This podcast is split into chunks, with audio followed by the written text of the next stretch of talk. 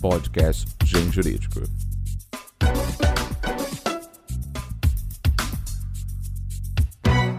Excelentíssimos ouvintes, colendo internet, egrégio mundo jurídico. No podcast do Gen Jurídico de hoje, nós temos não apenas uma pauta que tem suscitado muitas paixões, muitos debates nos mais diversos ciclos, mas também tem um convidado muito especial.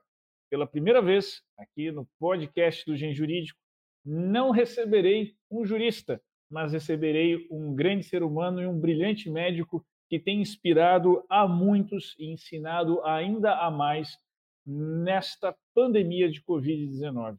Tenho a honra de receber aqui hoje, no podcast do Gen Jurídico, o professor doutor Gonzalo Vetina. Professor, seja muito bem-vindo aqui ao nosso podcast. Muito obrigado, prazer é todo meu, Henderson. Estamos aí, vamos ver se a gente consegue, do, do ponto de vista da, da medicina, levar algum tipo de conhecimento, de, de, de elementos, enfim, para o mundo jurídico. Bom, deixa eu apresentar para quem não conhece o professor Vecina, para quem ainda não eventualmente viu alguma entrevista dele nas múltiplas redes sociais ou ainda nos canais de comunicação em massa, o professor Vecina, ele é professor da Faculdade de Saúde Pública da USP e médico, é um dos fundadores do Sistema Único de Saúde aqui no Brasil e também da Agência Nacional de Vigilância Sanitária, da qual também foi diretor-presidente. Professor Vecina, eu tenho certeza que o senhor vai contribuir muito com os nossos ouvintes, e esta ponte Direito e Medicina, aliás, é uma ponte que vem de longa data proposta naquilo que se institucionalizou pela bioética, uma ponte para o futuro. É necessário que médicos e juristas dialoguem justamente em prol da humanidade e é um pouco desse diálogo que nós vamos fazer hoje.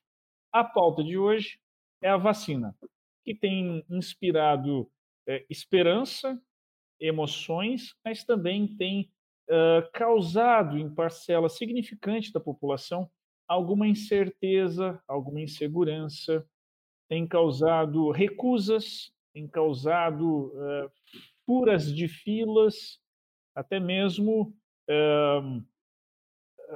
tentativas de fraudar o atestado né, de vacinação. Então, vamos começar primeiro explicando o que é a vacina e qual é a lógica da imunização como uma forma de controle e combate à pandemia. Qual que é a lógica de funcionamento da vacina enquanto mecanismo de saúde pública, professor? Veja, a, a vacina é a introdução de um corpo estranho, que nós chamamos de antígeno, é, no nosso organismo, no organismo humano. E a introdução desse corpo estranho, ele, através de diversos mecanismos, ele estimula uma resposta do nosso corpo à introdução daquele corpo estranho. É, é um procedimento que vem sendo realizado há, sei lá, 300 anos. Né? O Jenner foi um dos idealizadores do, do primeiro processo de vacinação, que foi contra a varíola, observando uma, uma, uma pessoal, mulheres, ordenhando vacas. Né? Ele, ele observou que mulheres que ordenhavam vacas e certas vacas que tinham pústulas é, de um tipo de doença que na época não se conhecia, mas hoje nós sabemos que é um tipo de varíola é, bovina. As mulheres que ordenhavam tinham também as mãos é, com algumas feridas, né? E, e ele descobriu que aquelas mulheres dificilmente tinham, ou quase nunca tinham, varíola, que era uma doença terrível aí no, pelo século XVI, XVII. Né? E ele resolveu, é, de uma forma muito pouco ética, diga-se na verdade, né? É, experimentar se o que ele estava vendo na mão daquelas mulheres poderia suscitar uma defesa é, no ser humano. E ele introduziu aquela mistura daquele material do ubre da vaca é, em uma criança. E depois ele infectou essa criança com, com varíola.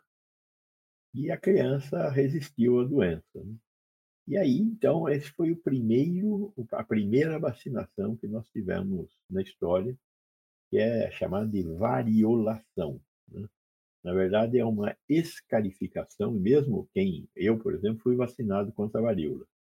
Quando eu fui vacinado contra a varíola, ainda se vacinava através da escarificação. Né? Tinha uma cultura que fazia a escarificação da pele, eh, e aí o corpo reagia àquela introdução de elementos da varíola e desenvolvia a, a nossa defesa nós conseguimos erradicar a varíola, que é uma doença letal, muito importante na história da humanidade.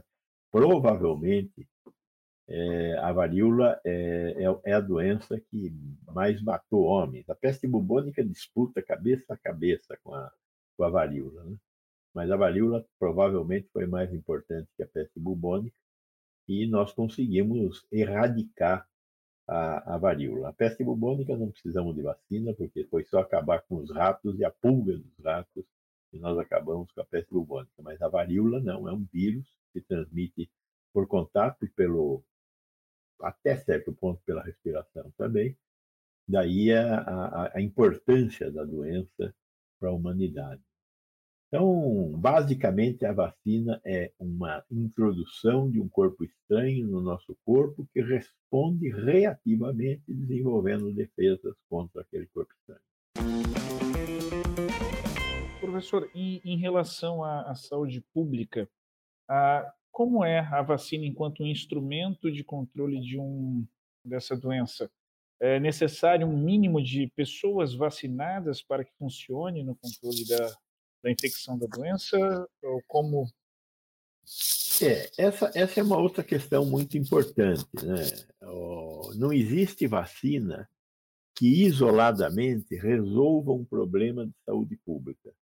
Todas as, as vacinas elas precisam é, atingir uma parte maior da comunidade. Né? Então, o, o vírus, vírus, bactéria, porque também temos é, alguns tipos de doenças que são provocadas por bactéria, como o tétano, por exemplo, é uma bactéria, né?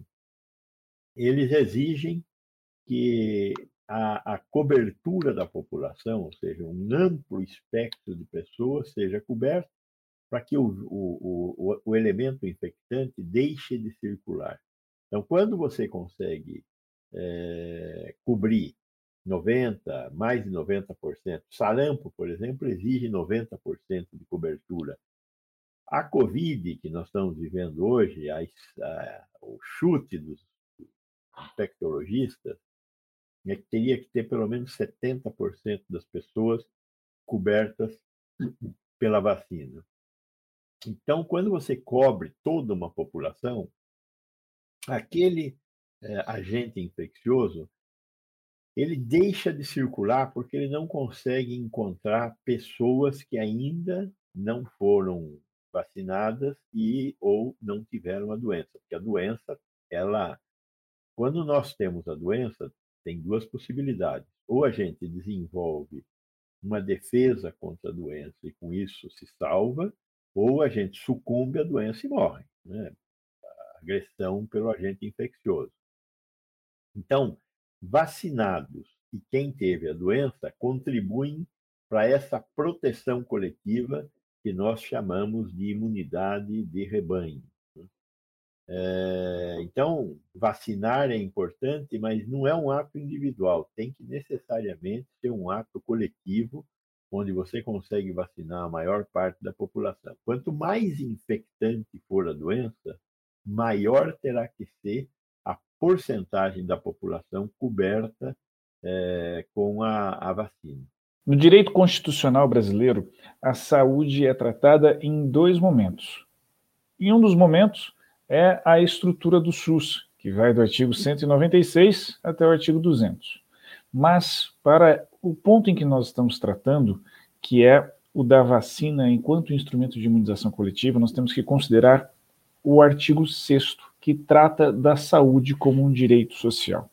Direitos sociais são aqueles direitos que são fundamentais e dizem respeito à coletividade.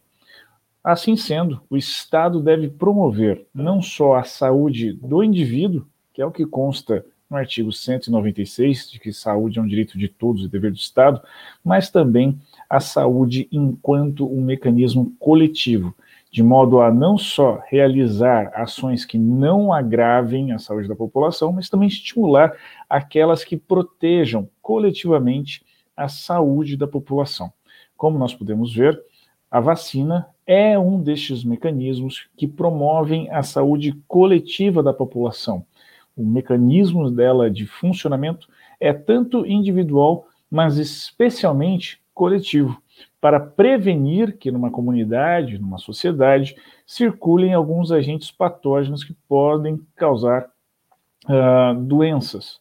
Em outras culturas constitucionais, há inúmeros precedentes que mencionam a possibilidade de restringir liberdades por meio da condução da vacina para essa população, para fins de efetivar o direito à saúde daquela população. Eu queria agora fazer um parênteses jurídico aqui para os nossos ouvintes, eu peço licença ao nosso convidado, um, acerca da obrigatoriedade da vacinação. Um argumento muito recorrente, professor, é as pessoas falarem dos Estados Unidos não serem obrigado e obrigatório e aqui no Brasil ser obrigatório. E é interessante dizer que a lógica de um programa nacional de imunização é o incentivo, o estímulo de que a população se vacine, como o professor bem explicou. No caso brasileiro, como nós temos o Sistema Único de Saúde, nós temos uma rede de proteção de que não importa o que aconteça, o sistema público de saúde cuidará. Razão pela qual existe a obrigatoriedade jurídica da vacinação, para que nosso sistema de saúde pública também funcione e dê conta de ser eficiente. Fazendo um paralelo com o caso americano, apenas para explicar aos nossos ouvintes, nos Estados Unidos não existe um sistema público de saúde como nós conhecemos aqui no Brasil. De modo que, se alguém opta por não se vacinar, ele arcará com todas as consequências financeiras, inclusive, da não vacinação. E sairá muito caro para ele. De modo que o estímulo na sociedade norte-americana é o financeiro ele talvez não consiga emprego, ele talvez não consiga nem mesmo plano de saúde, porque a sinistralidade para o seguro de saúde será muito alta de alguém que não se vacine. Razão pela qual nos Estados Unidos o estímulo de conduta é financeiro, é caro não se vacinar, o risco da não vacinação, enquanto no Brasil a gente precisa de um arcabouço jurídico. Ou seja, alguns direitos serão restringidos caso a pessoa opte por não se vacinar. Uh, professor, algumas dúvidas, alguns questionamentos têm surgido acerca da eficácia da vacinação. O senhor poderia nos explicar um pouquinho mais o que é a tal da eficácia e se as vacinas em relação à Covid-19 são eficazes? É, é, é, Anderson, eu, eu queria começar eh, falando. Eh, eu acho que nós não temos obrigatoriedade de vacinação no Brasil. Aqui, como acho que na maior parte do mundo desenvolvido, a vacina não é obrigatória. O que às vezes cria uma certa confusão é o fato de que, quando o PNI foi criado, o Programa Nacional de Imunizações, em plena ditadura militar, 1973, e aliás, num período dos mais duros da ditadura militar, e justamente naquele período, eh, o Brasil começou a vacinar final da década de 50 e tinha dois grandes objetivos quando nós começamos a ter um programa extensivo de vacinação. Nós já vacinávamos contra difteria, contra tétano, contra raiva, é... mas nesse final dos anos 50, nós estávamos muito preocupados com a tuberculose, que era uma doença que ainda continua sendo uma doença importante no Brasil e no mundo, mas tínhamos uma preocupação grande com a tuberculose, e tem uma vacina interessante, não é tão protetiva, mas ela cria algumas defesas no nosso organismo, que é a BCG, que é justamente uma bacila de um microorganismo maior, é, é um bacilo, né? Mycobacterium tuberculosis, e, e ela é uma, uma, uma, uma bacilo de Calmette guerin, é um, é um bacilo é, enfraquecido, né? Quer dizer, não, não, eu não desativo, eu não mato aquela vida, mas eu diminuo a capacidade dele, principalmente, se reproduzir. Ele continua ativo, mas é incapaz de produzir doença, mas ele desperta o nosso sistema imunológico para nos proteger da tuberculose. E, e, a outra era a vacina contra a poliomielite. A poliomielite é uma doença dos tempos modernos terrível, porque é uma doença de veiculação aérea é, e que produz uma, uma, uma, incapacidade física, quando não mata, né, boa parte das pessoas morriam, porque é uma paralisia ascendente, ela começa gerando paralisia nas pernas e a hora que ela chega é, no tronco, ela cria uma paralisia respiratória, a pessoa morre em insuficiência respiratória, por isso que as crianças iam parar no tal de pulmão de aço. Né? É, mas aí passar a vida toda no pulmão de aço acabavam morrendo em, acabavam morrendo em decorrência de escaras, feridas, outro tipo de problema. Quando nós começamos a vacinação em, no final dos anos 50, início dos 60, a coisa foi andando meio devagar e tal, e aí começou, nós chegamos na, nos, nos projetos grandiosos da ditadura de 64, entre os quais o da industrialização tardia. E com o acúmulo de pessoas nas cidades, por causa da necessidade de mão de obra para a indústria, a vacinação começou a se impor porque estávamos tendo grandes problemas e estávamos também vivendo, já em 1973, o, o início do que foi é, uma, uma, uma, uma, epidemia brasileira de meningite. Foi muito importante. E aí, é, o, o, o, o, estado de exceção é, tentou colocar como obrigatória a, os programas de vacinação. Mas é, eles é, se encontraram com uma barreira jurídica mas colocaram lá, por exemplo, que naquela época o trabalhador eh, tinha direito a um salário família. O salário família só seria pago para quem tivesse a carteira de vacinação das crianças em dia. Então, na verdade, o que nós começamos a fazer foi estimular que os pais vacinassem seus filhos. E isso passou uma mensagem de obrigatoriedade da vacina, que até hoje ainda permanece essa, essa ideia de que é, é, existe a obrigatoriedade. É óbvio que só podia entrar na escola crianças que tinham sido vacinados, pais é, que queriam receber o salário família, que é uma porcaria, mas enfim, é, tinha sua importância. Né? Mas, de qualquer forma, é, na maioria dos países é, mais civilizados, Hoje não existe a obrigatoriedade da vacina. O que tem é, são sanções à não vacinação. Então, Joe Biden, nos Estados Unidos, diz: olha, o servidor público federal tem que estar vacinado. Se não tiver vacinado, não pode ser servidor público federal. Então, a ideia não é, é tornar a vacina obrigatória, é criar uma sanção para quem não se vacina. Né? Então, Macron, lá na França, disse: olha, só pode ir nos bares quem tiver vacinado. A francesada foi toda se vacinar, né? também brigaram. Né? Mas é, é, a ideia é justamente essa: quer dizer, não criar uma obrigatoriedade, mas ter uma sanção caso você não se vacine. Então, o passaporte da vacina que está sendo discutido hoje, olha, você não é obrigado a vacinar, mas se você não vacinar, você não pode ir no campo de futebol, não pode beber, não pode viajar. Né?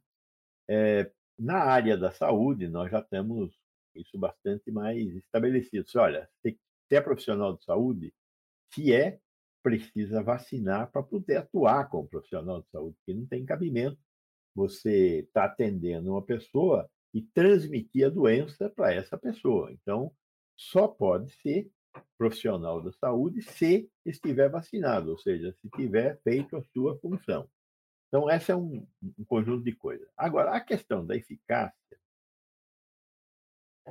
é, é o seguinte: é, quando eu, eu digo que você toma, você introduz no seu corpo um agente estranho, e esse agente estranho desperta ah, uma resposta do seu organismo, uma resposta em forma de produção de anticorpos, uma resposta imunológica. Acontece sempre? Não, não acontece sempre. Então, 100% das pessoas que tomam uma vacina não desenvolvem uma defesa contra a vacina. Ah, mas então para que tomar a vacina? Porque se todos tomarem a vacina, nós teremos uma defesa contra o, o microorganismo na população. Com isso, o microorganismo deixa de circular na população. Essa que é a proposta que a gente, a gente traz. Na legislação brasileira, em diversos momentos, fica muito claro de que o paradigma de medicina e ciências da saúde que nós devemos considerar é aquele baseado em evidências.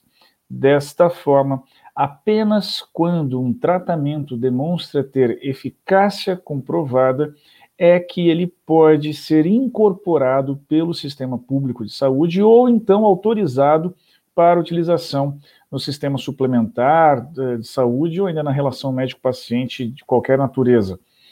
Desta forma, é importante mencionarmos a, a existência de eficácia da vacina, porque, havendo comprovada eficácia, ela pode e deve ser incorporada nos sistemas de saúde que temos aqui no Brasil. Quero chamar a atenção ainda para o fato de que, para incorporação de qualquer medicamento, de qualquer tratamento no sistema único de saúde, nós temos um mecanismo ainda maior de proteção à saúde dos cidadãos. Trata-se da exigência de que o tratamento em questão, ou mesmo o caso da vacina, tenha registro na Anvisa, que é o nosso órgão regulatório de vigilância sanitária, e também para medicamentos nós temos a necessidade de aprovação no CONITEC, que é o Comitê Nacional de Incorporação de Tecnologias no SUS, onde será verificado se há eficácia comprovada e, caso tenha um outro medicamento ou tratamentos análogos, a eficácia em relação a tais tratamentos.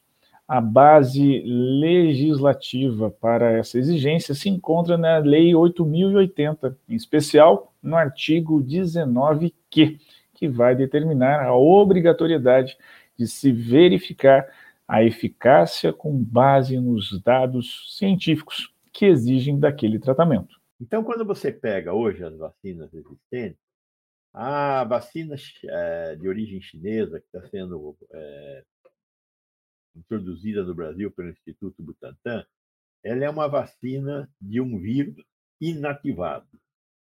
Então, você pega o vírus da Covid, o SARS-CoV-2, e inativa esse vírus. O que significa inativar? Ele fica incapaz de, de, de invadir nossas células e de se reproduzir. Agora, ele continua sendo um elemento estranho. Então, você inativa, introduz aquele, aquele microorganismo através de uma injeção, o organismo reconhece alguma coisa diferente e desenvolve é, anticorpos contra aquele pedaço de proteína que é introduzido no nosso corpo. É, em quantas pessoas ele produz essa reação. Se eu der em 100 pessoas, 50,3% das pessoas irão desenvolver essa defesa. Vou assim, ó, só metade? Só metade. Isso é suficiente? Fizemos até uma experiência em Serrana, né? Pegamos 100% da população adulta de Serrana e vacinamos. O que aconteceu em Serrana? É, a mortalidade por é, Covid-19 caiu 95%. O número de casos graves diminuiu 86%. Com 100%, 97% da população aceitou ser vacinada. Nós não temos esse problema de, que tem nos Estados Unidos de obrigatoriedade da vacina. No Brasil, os negacionistas são muito pouca, muito pouca gente. Em Serrana, 3% da população adulta não aceitou ser vacinada. O resto tomou a vacina, quis tomar a vacina, foi atrás da vacina. Uma grande vitória, né? Uma grande vitória. A vacina da AstraZeneca, que está sendo feita pela Fiocruz, é uma vacina que usa uma outra tecnologia chamada de vetor viral. É, é um vírus de. É, tem duas, duas grandes famílias de vírus no mundo. Uma família que a gente chama de família do DNA e a família do RNA. O coronavírus é, uma, é um vírus da família RNA. Mas existem os vírus da gripe, então uma boa parte deles são vírus DNA. Então você pega um vírus da gripe, nesse caso da, da AstraZeneca, é um vírus da gripe do macaco, e você enfraquece esse vírus. Não desativa, como nós fizemos com a vacina da Coronavac, é, você diminui a capacidade do vírus se reproduzir. Ele continua com capacidade de invadir células, mas ele não consegue se reproduzir. Nesse pedaço de vírus da gripe, é, você coloca um pedaço do, do, do vírus do SARS-CoV-2, que é justamente aquelas espículas que ele utiliza para penetrar na nossa célula. Então, você coloca dentro do SARS, do, do, do vírus da gripe. Introduz isso no corpo. Essa, esse, esse vírus DNA ele invade nossas células e libera dentro da célula o, o, a espícula, e aí há, há, há o início de todo o processo de reação, de resposta imunológica, de formação de anticorpos contra a espícula do SARS-CoV-2 essa proteína que é a que é a chave de invasão nas nossas células. Por isso essa vacina é chamada de é, cavalo de Troia, né? Porque você põe uhum. o DNA e dentro do DNA um pedaço do, do, do SARS-CoV-2. Essa vacina, ela, em cada 100 pessoas que você dá a vacina, ela desenvolve imunidade em 70 pessoas. Mas você ia fazer uma pergunta. Eu ia perguntar, professor, neste momento, aproveitando a questão da eficácia e com o senhor explicando o mecanismo da vacina, acerca da segurança dessas vacinas, porque muito embora as pessoas não conheçam os protocolos de pesquisa de experimento com seres humanos, que é até é um ponto que eu queria puxar, porque é, creio que o senhor conheceu o saudoso professor William Saad Rosne, que brigou para ah, colocar no. Brasil foi meu orientador, tive a alegria de conviver com ele. Eh, Grande as pessoas, personalidade. Eh, as pessoas ignoram esse protocolo, não sabem de que há uma longa história de, de lutas e sofrimentos na construção de um protocolo para nós termos essa segurança de pesquisas com seres humanos. Eu queria entrar na questão da segurança da vacinação, né, inclusive do desenvolvimento Bom, dela. Só, só, só vou falar mais um pouquinho sobre o terceiro tipo de vacina, que são as vacinas de RNA mensageiro. Né? É, as RNA mensageiro são vacinas muito mais complexas, você pega um pedaço da estrutura genética do vírus da vacina, da, da Covid, e faz um pedaço desse vírus é, em laboratório. Você reproduz aquilo em laboratório. E é um pedaço do RNA mensageiro e justamente o pedaço que reproduz a espícula. Você pega esse pedaço, envolve numa partícula lipídica e é isso que você injeta no corpo das pessoas. Essa partícula lipídica, ela entra dentro da nossa célula, se dissolve e comanda a produção de espículas que aí é, fazem com que a resposta imunológica ocorra. As vacinas de RNA mensageiro foram muito eficazes. Elas protegem 95 pessoas em cada 100. Então, nós temos uma vacina de 50%, uma vacina de 70% e uma vacina de 95%. Qual vacina você quer tomar? Se eu pudesse escolher, eu escolheria a vacina de RNA mensageiro. Mas tem um problema. Não existe vacina suficiente no mundo. Nós temos 8 bilhões de pessoas no mundo, todas essas vacinas são de dose dupla, então precisaríamos de 16 bilhões de doses de vacina para vacinar todo mundo. E a capacidade de produção do mundo no primeiro ano, ano esse ano aqui que nós estamos vivendo, é o primeiro ano, nós começamos a vacinar em janeiro. É, a capacidade de produção está na ordem de 3 a 4 bilhões de vacinas por ano.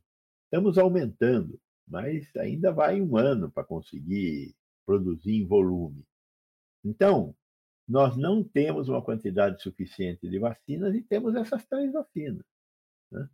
Tem a da Janssen também, que é uma vacina também de vetor viral, igual a da AstraZeneca, que é de dose única. A única vacina dessa safra que foi desenvolvida em dose única. Tem mais tecnologias de vacina sendo desenvolvida no mundo, mas ainda, exceto a de vetor proteico, que tem uma candidata nos Estados Unidos, a Novavax, é, aqui no Brasil nós não chegamos, não, não chegou a essa última, esse último, esse quarto tipo de vacina. O fato é que, como não tem vacina suficiente, nós temos que nos valer das que estão é, presentes no caso do Brasil, no Brasil. Por isso, nós temos algo em torno de 100 milhões de doses contratadas da vacina chinesa, 200 milhões de doses da vacina da Pfizer, 38 milhões de doses da vacina da Janssen e 210 milhões de doses da vacina da AstraZeneca. Só que as vacinas da AstraZeneca elas começaram a ser entregues em março e vão terminar sua entrega em fevereiro de 2022. Então, o que temos é o que devemos usar. E como existe a imunidade de rebanho, ou seja, se eu cobrir toda a população com qualquer uma das vacinas, com a soma das vacinas, eu consigo reduzir a circulação do vírus, consigo reduzir a mortalidade, consigo reduzir os casos graves. Então, eu sei qual é a melhor vacina, mas como eu não tenho o suficiente, todas elas são excelentes vacinas, do ponto de vista da produção de efeito, ou seja, eficácia. Aí vamos discutir a questão da segurança que você muito bem propôs. Vacina segura? Não existe remédio 100% seguro. O nosso corpo ele está satisfeito com o que ele tem. Qualquer coisa que você introduza nele, particularmente se for injetável, vai provocar uma reação do corpo. Né? É, talvez ele reaja até à água benta. Então, nada deve ser introduzido impunemente no nosso corpo. Aí, quando a gente fala numa vacina, o que é uma vacina? A vacina é um remédio para prevenir uma doença da qual você não está sofrendo. Uhum. Pode ser que sofra. Então, para produzir vacina, nós temos que tomar muito cuidado. É. Se os remédios são utilizados para tratar doentes, e por isso eu aceito que ele tem efeitos colaterais, todo remédio vai, tem efeito colateral. Não existe nenhum remédio sem efeito colateral. Então, o remédio, para poder fazer o efeito terapêutico, ele fará um dano, não tem saída. Então é importante que você consiga ter um bom diagnóstico para tomar o remédio certo, porque já você já pode contar com efeito colateral. A cura ocorrerá se o diagnóstico for correto e o remédio for bom. Então, vacina é uma coisa que preocupa muito nós, eh, médicos, profissionais da saúde. Por quê? Porque é um remédio que eu aplico em gente que não está doente. Eu aplico um remédio para evitar que a pessoa tenha doença. Então, uma coisa que esse remédio não pode provocar é doença. Mas, como não tem jeito de injetar no corpo humano nada que seja totalmente inócuo, sim, existem é, efeitos colaterais da utilização de vacina. Quais são os efeitos colaterais dessas três vacinas que nós mencionamos? A vacina de vírus inativado, a vacina da Coronavac, das três, é a que é melhor aceita pelo corpo humano. Por quê? Porque é um vírus inativado. É um vírus que não consegue penetrar nas nossas células e não consegue se reproduzir. Então, quais são os efeitos colaterais da, da Coronavac? Dor no local da aplicação da, da vacina, que a vacina ela estimula uma quando ela é aplicada no nosso músculo, ela estimula uma reação inflamatória. É daí que vem a dor, é daí que vem um pouco de febre em algumas das pessoas nos dois, três dias depois, o corpo, uma certa malemolência, etc. É a reação mais importante dessa vacina e não é todo mundo que tem, algumas pessoas só que tem. Então, considerada uma vacina muito segura. As vacinas de vírus inativados são vacinas muito seguras, a gente conhece já, tem muitas vacinas de vírus inativado. A vacina do sarampo é uma vacina de vírus inativada também. A, a vacina da AstraZeneca e da Janssen, ela é um pouquinho mais complicada. É, ela está associada ao surgimento de trombos. O que, que é um trombo? Nós temos no nosso sangue é, um componente chamado plaquetas. As plaquetas são fundamentais para quando ocorre um sangramento, elas vedarem aquele sangramento, elas que fazem a coagulação do sangue. Aliás, é um processo muito mais complexo, onde as plaquetas têm um papel importante. Essa vacina provoca algum tipo de agregação de plaquetas, em maior ou menor grau em algumas pessoas, não é em todas, em muito poucas pessoas, quatro por milhão. E, e a formação de trombos. O que, que acontece quando ocorre a formação de trombos? Há uma interrupção na oferta de sangue em algum órgão. Na maior uhum. parte das vezes, você sente um, se for na perna, no braço, um inchaço, dor local. Se for no pulmão, é um pouco mais grave, você sente dor, é, é, é uma, uma, uma situação que é uma emergência clínica, tem tratamento quando diagnosticado, não é difícil de fazer o, diagnosticar, o diagnóstico, é, e as pessoas, quando tomam a vacina, podem ter essa dor. Agora, é um fenômeno bastante raro. É muito frequente, muito mais frequente, não é muito frequente, é muito mais frequente, por exemplo, é, num sujeito que fuma. Um sujeito que fuma está tem, tem grande chance, ou tem mais chance, de ter um fenômeno trombótico. Também mulheres que tomam pílula concepcional têm a possibilidade de ter esse fenômeno de formação de trombos. Mas, de novo, é bastante raro e a, o benefício da vacinação versus a probabilidade de ter o fenômeno trombótico merece que você é, continue tomando a vacina e fique atento para a possibilidade da ocorrência de trombos. De fato, nós temos tido muito pouco. O terceiro tipo de vacina, que são as vacinas de RNA mensageiro, elas têm, ela tem dois efeitos colaterais. Um efeito colateral imediato, que é a probabilidade também muito baixa de ter choque anafilático. O que é o choque anafilático? É uma reação alérgica. É uma reação alérgica que ocorre de forma bastante violenta, em muito poucos casos, é, mas ocorre muito próximo do momento da, da injeção. Então, geralmente, você ainda está na unidade de saúde quando você vier a, a ter, muito raramente, a, uma reação anafilática. Também é tratável rapidamente e, e é um quadro que se reverte.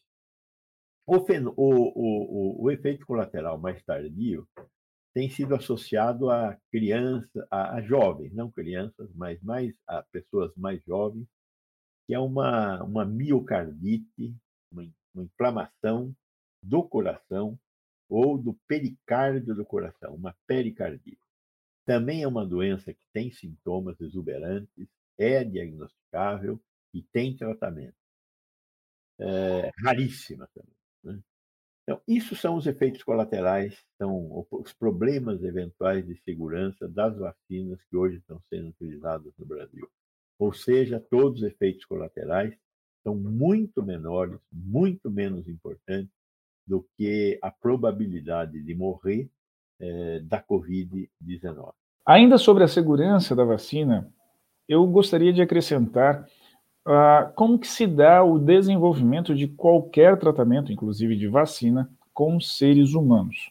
Há um protocolo que é internacional e aqui no Brasil, dentre vários pontos que regulamenta este protocolo, eu quero mencionar a Resolução 466 do, de 2012 do Conselho Nacional de Saúde. Além de estabelecer o sistema CEP-CONEP, ou seja, os comitês de ética em pesquisa e o Conselho Nacional de Ética em Pesquisa, que monitora a eticidade de todas as pesquisas, ou seja, para realizar uma pesquisa aqui no Brasil com seres humanos é necessária a aprovação de um comitê de ética em pesquisa que está sendo monitorado pela Comissão Nacional de Ética em Pesquisa, eh, para que se tenha essa autorização, ou seja, para que se verifique que há os requisitos mínimos de ética e segurança em pesquisa com seres humanos.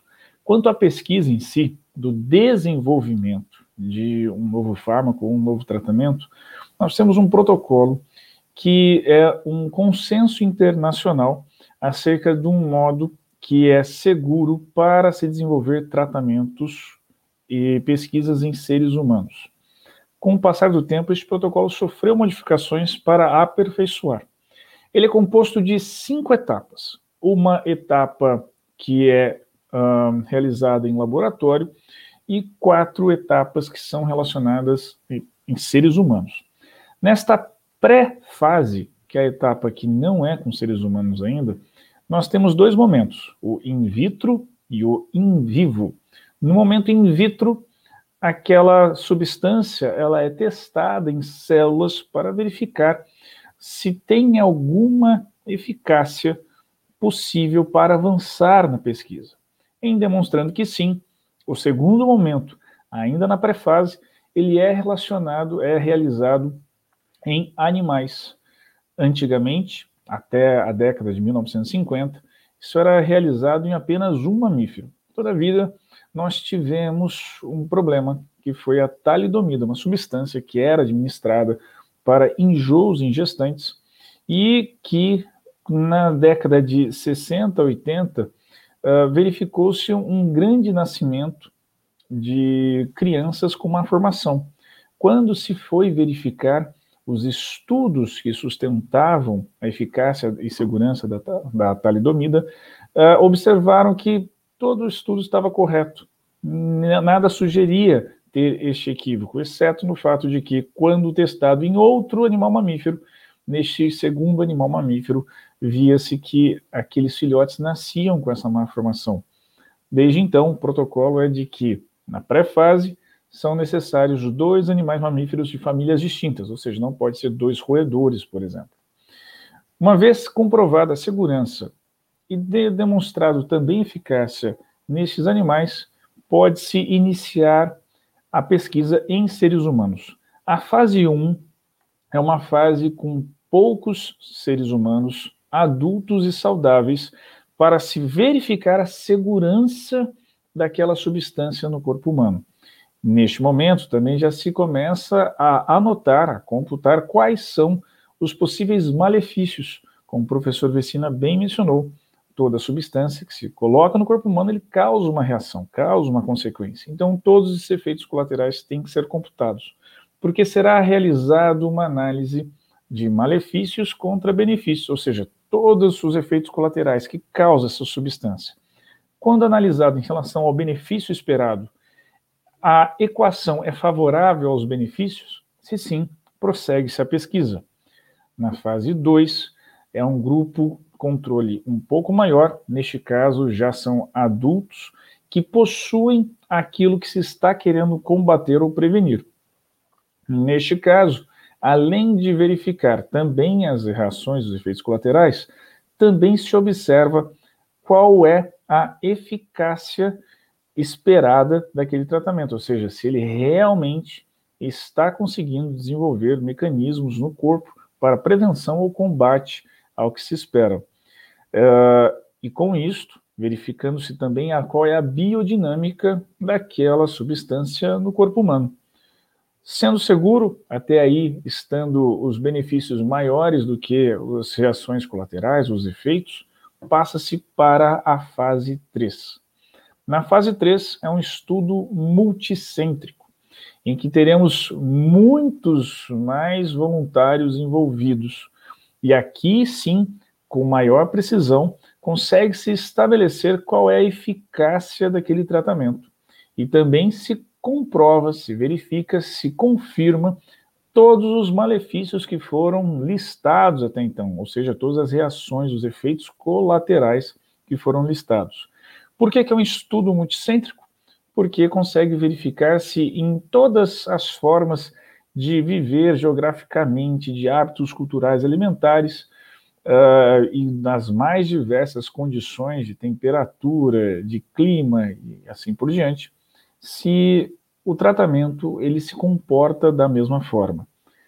Com isto, verificando-se todos esses elementos de eficácia, segurança e reações adversas, é que, uma vez aprovado, avança para a fase 4.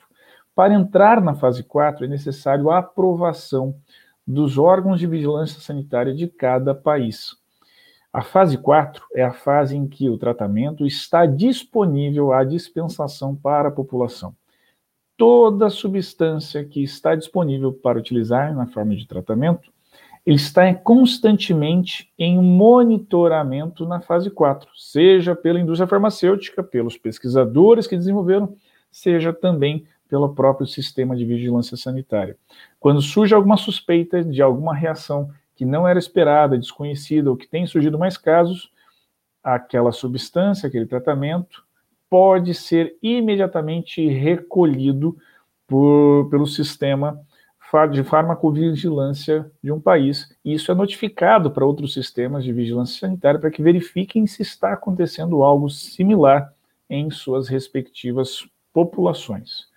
Com isso, podemos observar que para algo estar disponível, a utilização em saúde humana há um longo processo de desenvolvimento com um protocolo desenvolvido há muito tempo para garantir a segurança da nossa população. O senhor mencionou algumas questões no começo da nossa conversa que eu também tinha anotado aqui para nós trazermos à tona e explicarmos. Né? O senhor falou da a escassez da, da vacina, o que tem levado à intercambialidade, né? ou seja, é, pessoas tomando doses de vacinas distintas. E eu queria perguntar acerca disso para o professor. Caso algum município precise. É, na verdade, na verdade, a intercambialidade vai mais longe, sabe? É, o Instituto Carlos III, na Espanha, e a Universidade de Oxford, na Inglaterra, em Israel também, é, andaram fazendo é, experiências, né? é, fazendo primeira dose com uma vacina, segunda dose com outra vacina.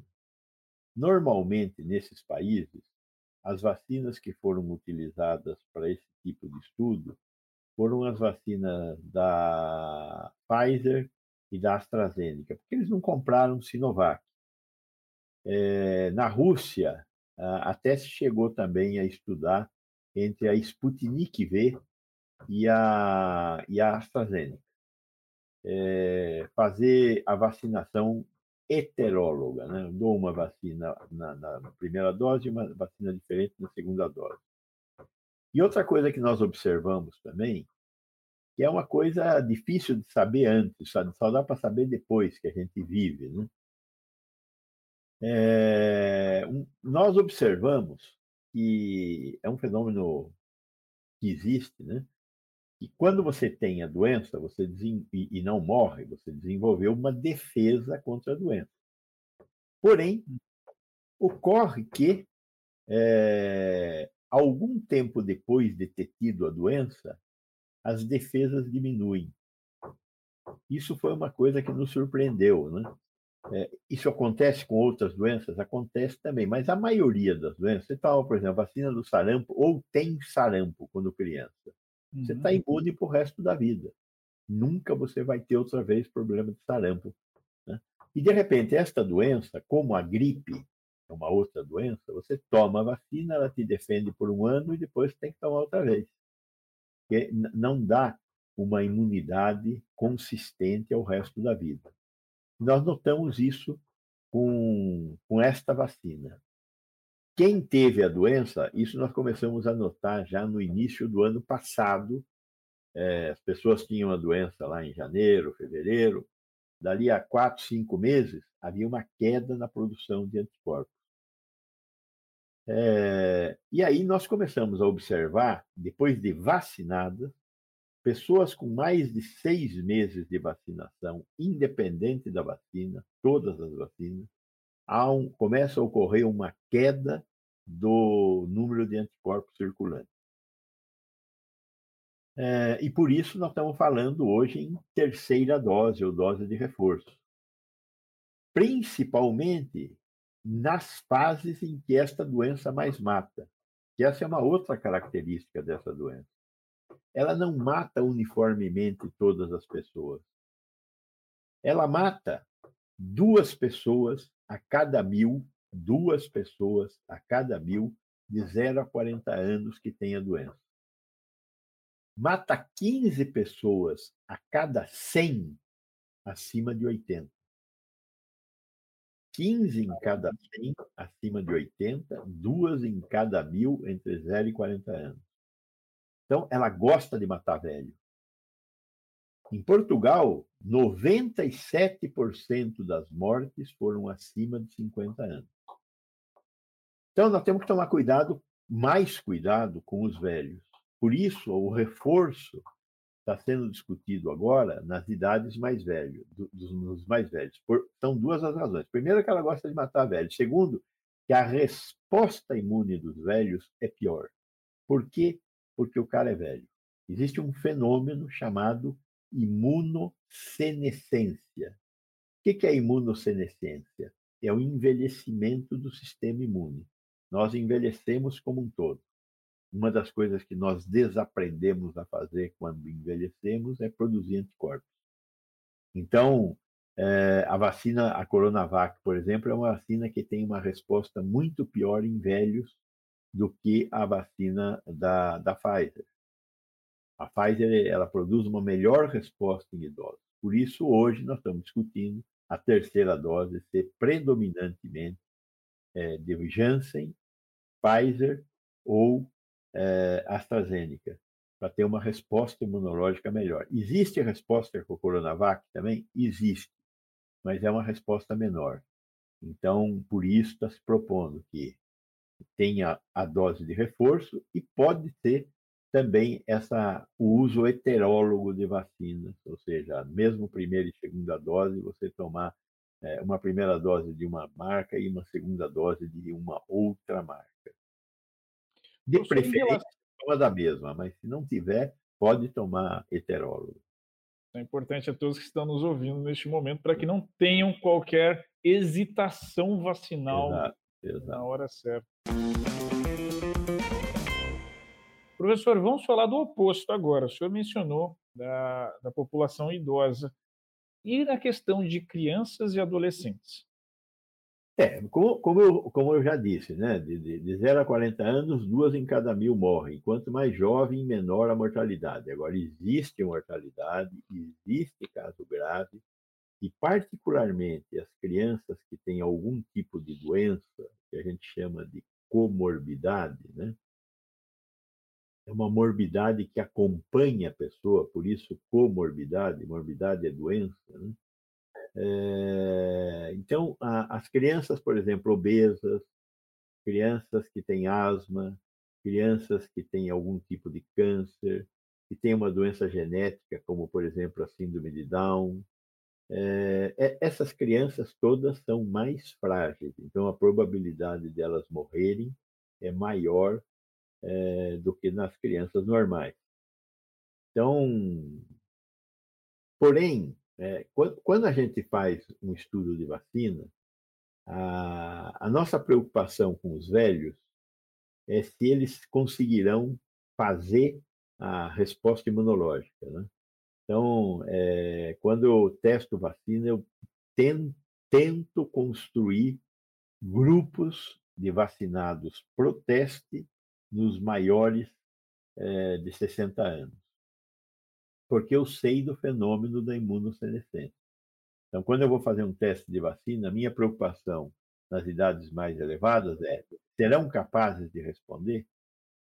Nas uhum. crianças e nos jovens, a minha preocupação é o contrário: é segurança. Por quê? Porque o, o, o, o, sistema imune de crianças é imaturo. Como é que o sistema imune de uma criança que nunca foi submetida a, essa, a esse estresse imunológico vai responder à introdução da vacina? Então, nesse momento, a minha preocupação é em tentar fazer com que. É, tentar saber se essas vacinas são seguras. Minha preocupação em criança é segurança, minha preocupação em idoso é eficácia. Mas é óbvio que eu também estou preocupado com segurança no velho e com eficácia nas crianças. Né? E, e por isso que eu testo primeiro na população adulta, não tenho medo de testar em velho, porque dificilmente vai ter problema de segurança. Quem tomou a vacina a vida inteira não vai ter problema aos 80 anos. O grande problema é não responder à vacina.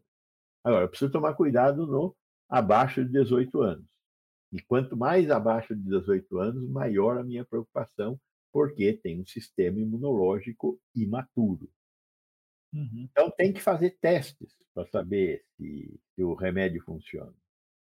Neste momento, é, nós temos de 12 a 18 anos a Pfizer, a, Fa, a, a Janssen está fazendo testes nessa, nessa esfera também, e a Coronavac realizou estudos acima de três anos, se bem que a Coronavac só realizou estudos de fase 1 e fase 2. E mesmo assim, resolveu, é, na China, começar a vacinar crianças acima de três anos. É, aparentemente, os resultados estão sendo bons. O Ministério da Saúde do Chile, através da Anvisa deles lá, que se chama Instituto de Saúde é, é, Pública, é, o, o, IPS, e, eles resolveram aprovar a, a, vacina e estão aplicando a, a, a Coronavac nas faixas etárias acima de três anos.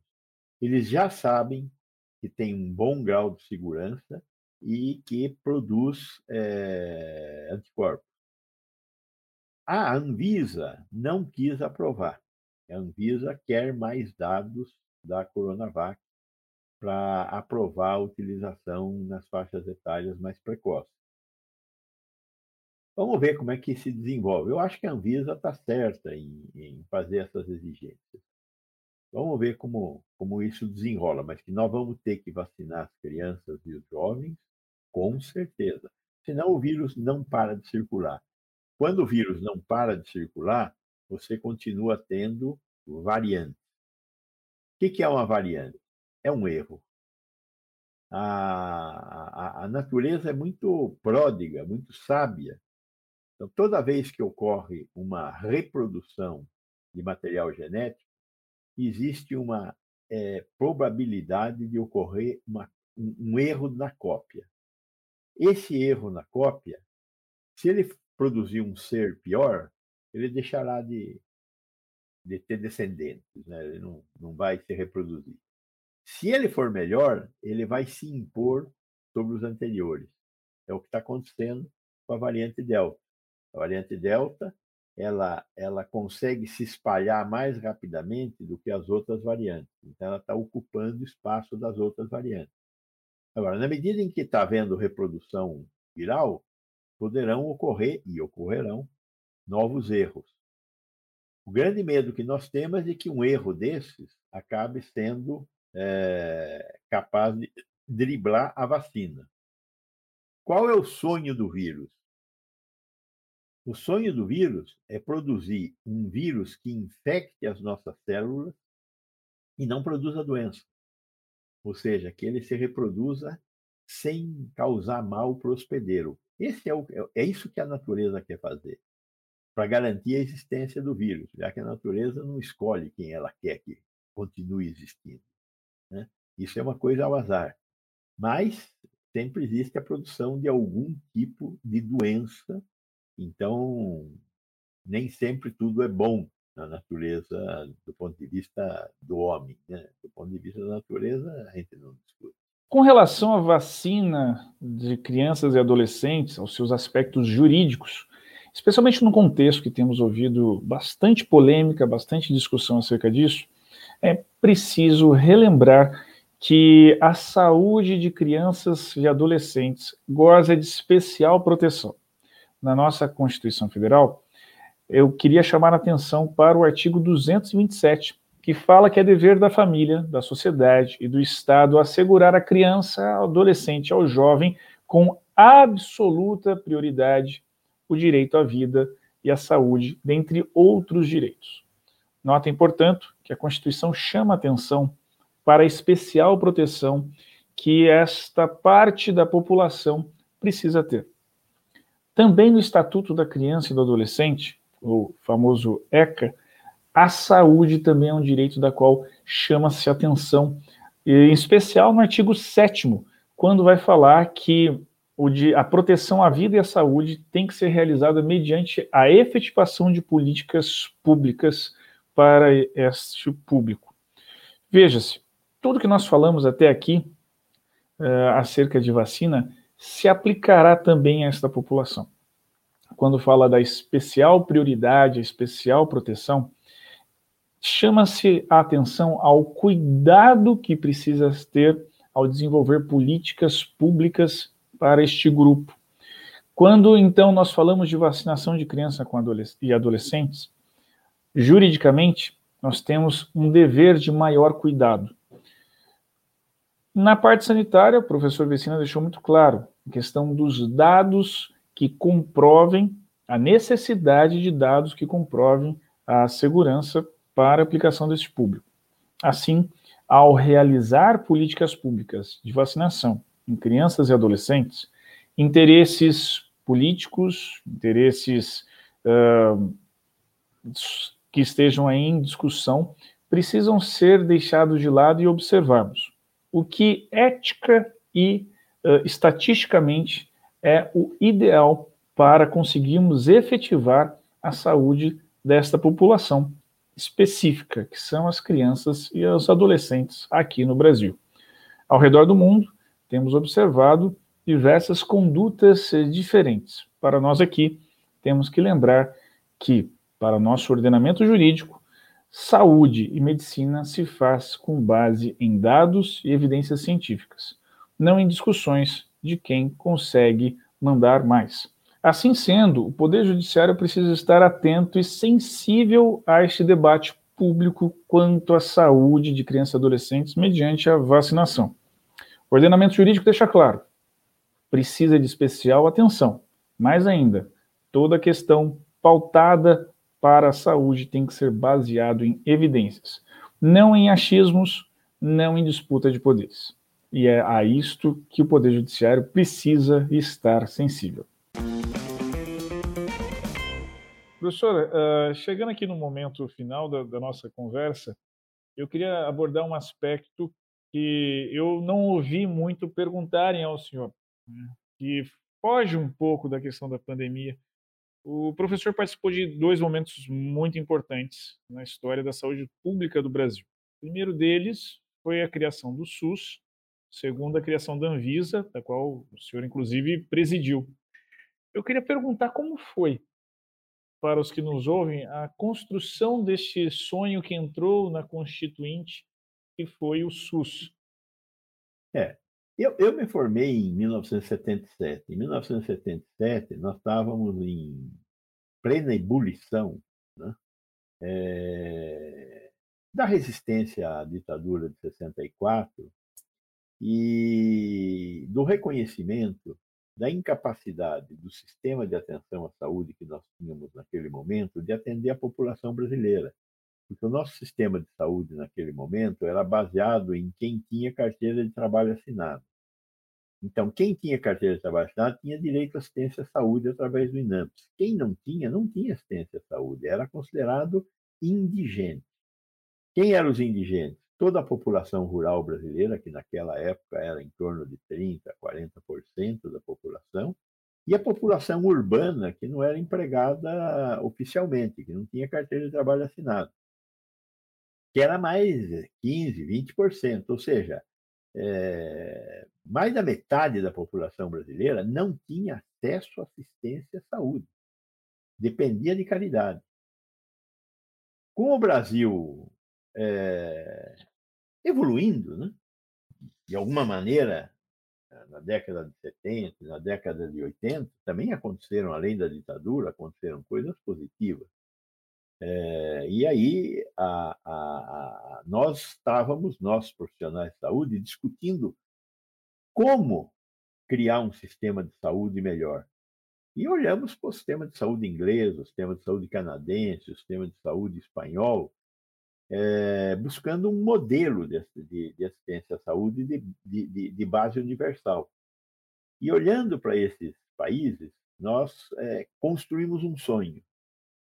Esse sonho, no início do processo de redemocratização do país, já na, na, depois da eleição indireta de Sarney, que morre, Tancredo, Tancredo que morre, Sarney que assume, né?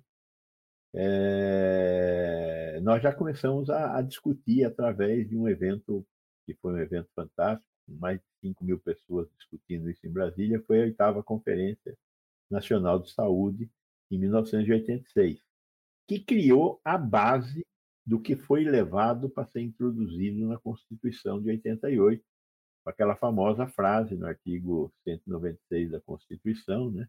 Saúde é direito de todos e dever do Estado executado através de políticas públicas. Né? Então, isso foi uma luta da sociedade brasileira. É óbvio que nós, profissionais de saúde, tivemos na vanguarda dessa luta, porque é uma questão complexa. É, pensar um sistema de saúde desse, né, que é pensar o princípio da universalidade, o princípio da integralidade, que nós temos que oferecer saúde preventiva e saúde curativa, e, particularmente, o problema da igualdade, que é o grande problema da sociedade brasileira. Né? Então, esses conceitos não saíram é, de nós profissionais de saúde, saíram de uma discussão da qual nós profissionais de saúde participamos com a sociedade civil organizada. Né? E, e, e, deu origem ao, ao nosso SUS é, nos artigos 196 a 200 da Constituição, em 88, e logo em seguida na, na, na lei que cria o ordenamento jurídico do SUS, que é a Lei 8080 em 1990, e logo em seguida a 8142, que, que disciplina a participação comunitária no controle do SUS. Nesse meio tempo, né, é, nós começamos a, a, a, discutir também os outros componentes do, do SUS. E um desses componentes que estava muito fragilizado era o componente da vigilância sanitária, que é fundamental é, para garantir a segurança sanitária de tudo que a gente consome no, no que diz respeito à saúde. E durante a década de 90, essa discussão foi uma discussão muito importante no Brasil. Né? E, particularmente, quando o professor Adib Jatene foi ministro da Saúde, o secretário de Vigilância Sanitária dele foi o professor Elisaldo Carlini, que era da, da, da, da, da Unifesp. E o professor Elisaldo Carlini, ele identificou as mazelas da vigilância sanitária e chegou até a criar um projeto de lei de criação de uma agência executiva de vigilância sanitária. Mas, infelizmente, o professor Adib foi demitido por causa da, da, da, da, do CPMF, aquela história toda. E o projeto que o professor Elisaldo Carlini tinha desenhado foi a barra, voltou a, zero. Né? Aí, quando inicia, quando termina, no final do governo, Fernando, do primeiro governo Fernando Henrique Cardoso, quando Serra é nomeado ministro, é, ele enfrenta uma série de problemas importantes, entre os quais o da falsificação de medicamentos, Foi quando ele me chamou e para assumir a Secretaria de Vigilância Sanitária, isso foi em agosto de 98, disse, olha, o nosso, nossa vigilância sanitária é, é muito frágil, nós precisamos construir um negócio mais é, importante, mais poderoso. Vamos fazer no Brasil um FDA. Aí ele já tinha visitado o FDA, eu fui visitar o FDA, fui visitar a ANMAT aqui na Argentina, é, recebemos a visita dos japoneses, dos alemães, da, da agência europeia, é, fizemos uma grande discussão e aí foi feito um projeto de lei. Esse projeto de lei entrou em consulta pública nesse segundo semestre de, de 98, foi transformado em um projeto de lei que foi enviado ao Congresso, votado na legislatura de 98, mas em fevereiro de 99, e aprovado. Né? Teve negociações, teve sangue, suor e lágrimas aí. Né? Foi, passeio. Mas foi aprovado, e em 27 de abril de 99 a Anvisa começou a funcionar e foi muito bem, foi, foi, foi estruturada direitinho. Hoje é uma agência que eu acho da qual os brasileiros têm tudo para se orgulhar. É uma das principais agências de vigilância sanitária no mundo. Do mundo, sim. sim. Professor, é, encaminhando aqui para já o finalzinho da nossa fala, agradecendo muito pelo seu precioso tempo aqui conosco, eu queria pedir para o professor uma última mensagem ao nosso público ouvinte jurídico, não só acerca de vacinação, mas sobre todos os aspectos de saúde pública, da qual o professor não é só testemunha do seu desenvolvimento no Brasil, mas também um dos seus grandes vetores. Olha, é, eu acho que é, nós vivemos, estamos vivendo uma, uma desgraça sanitária no país, além da desgraça política pela qual nós também estamos passando. Né? É, as desgraças são todas elas muito dolorosas, né? mas o ser humano é, tem justamente essa capacidade de transformar uma desgraça em aprendizado. Né? Aprendizado para que no futuro a gente cometa erros diferentes. Né? Não, não deixaremos de errar mas que não cometamos o mesmo tipo de erro, seja na política, seja na saúde pública. E na saúde pública, né, na, no, na, política temos que ver o que vamos fazer ainda esse ano ou no ano que vem, no máximo, na eleição. Na saúde pública, eu acho que tem duas coisas que nós temos que aprender com essa pandemia. A primeira coisa a ser aprendida a, nessa pandemia é que um sistema de atenção à saúde de base universal, financiado por impostos públicos, é fundamental para o processo civilizatório. Então, se nós queremos um país mais civilizado, nós temos que ter um SUS. E para ter um SUS, precisa tratar bem do SUS. Né? Nós vimos que não fosse o SUS, seria um desastre muito pior. Aqui no sul-sudeste, São Paulo tem 50% de. O município de São Paulo tem 50% de cobertura é, é, de plano de saúde. Agora, no norte, é 5% da população. Aqui em São Paulo, o SUS foi importante. No norte, foi vital. Seria um desastre muito pior. Então, primeira questão é essa não nos esqueçamos da importância do SUS. A segunda questão é que, quando a gente olha para o perfil da mortalidade, os negros morreram três vezes mais do que os brancos nessa pandemia. E não é porque são negros, é porque são pobres. O grande problema do país é a desigualdade social. Nós temos que entender que não se constrói um país nesse mundo de hoje sem que a gente consiga ter é, um pouco mais de igualdade social. Igualdade social não nasce do nada. Igualdade social nasce da ação do homem, nasce de políticas públicas, nasce de distribuição de renda, nasce de políticas afirmativas, como, por exemplo, as políticas de cotas. Então, nós temos que assumir essa transformação civilizatória da nossa sociedade. Ter políticas afirmativas contra a desigualdade. E entre elas, a da construção de um sistema de base universal e financiado com impostos públicos. Basicamente é isso, Anderson. Queria lhe agradecer muito a, entrevista, agradecer ao Grupo GEM por levar essa informação para o seu público jurídico aí. Espero que seja de alguma utilidade para eles também. Muito obrigado. Professor, certamente sou eu que agradeço. Aprendi muito. Espero que nossos ouvintes também tenham né, gostado tanto dessa conversa quanto eu gostei. E encerro por aqui, não só agradecendo, mas convidando você, ouvintes do podcast do Gen Jurídico, para que continue nos acompanhando e divulgue também, especialmente este episódio, para toda a sua família, para os seus grupos de WhatsApp, para seus alunos, seus colegas de trabalho, e nós temos muita coisa a contribuir no desenvolvimento, na construção de uma sociedade melhor. É isso, nos vemos muito em breve na próxima edição do podcast do Gen Jurídico. Até lá e um forte abraço. Podcast Gen Jurídico.